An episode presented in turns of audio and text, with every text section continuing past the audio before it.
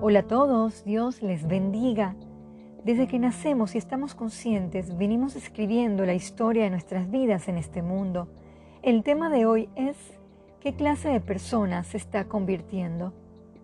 Podemos formularnos otras preguntas para contestar el tema. ¿En qué clase de hijo me he convertido? ¿En qué clase de padre? ¿En qué clase de hermano, amigo, estudiante, compañero, empleado me he convertido?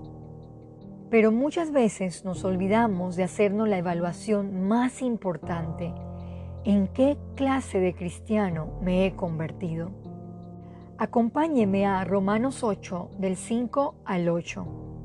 Porque los que son de la carne piensan en las cosas de la carne, pero los que son del Espíritu en las cosas del Espíritu. Porque el ocuparse de la carne es muerte, pero el Espíritu es vida y paz.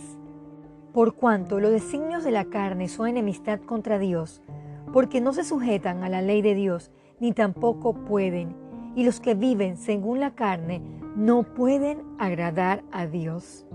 Tenemos dos opciones, o ser un cristiano de clase carnal o decidir ser un cristiano espiritual conforme a lo que Dios desea. Otra cita es 1 Corintios 3, versículo 1. De manera que yo, hermanos, no puedo hablaros como espirituales, sino como a carnales, como a niños en Cristo. El cristiano carnal es inmaduro, solo piensa en la satisfacción personal, no sacrifica nada y no dará nada a Dios. Deja de ser sabio en su andar. Leamos Malaquías 3, versículo 7. Desde los días de vuestros padres os habéis apartado de mis leyes, no las guardasteis. Volveos a mí, y yo volveré a vosotros, ha dicho Jehová de los ejércitos. Mas dijiste, ¿en qué hemos de volvernos? El pueblo de Israel estaba cegado en su forma de pensar. Se volvieron una clase de personas insensibles a la palabra de Dios. Este pasaje los confronta. Se habían dejado arrastrar por la maldad.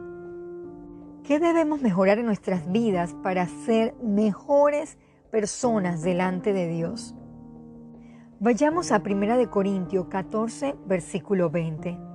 Hermanos, no seáis niños en el modo de pensar, sino sed niños en la malicia, pero maduros en el modo de pensar. Querido oyente, revaluemos nuestro andar.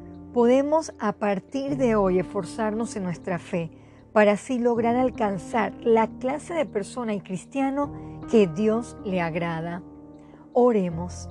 Amado Jesús, le damos gracias por dejarnos su Biblia como un manual de enseñanza Ayúdanos a esmerarnos a leerla y seguir sus pisadas. Transforme nuestra mente para así alcanzar sus bendiciones a través de la obediencia. En Jesús oramos. Amén.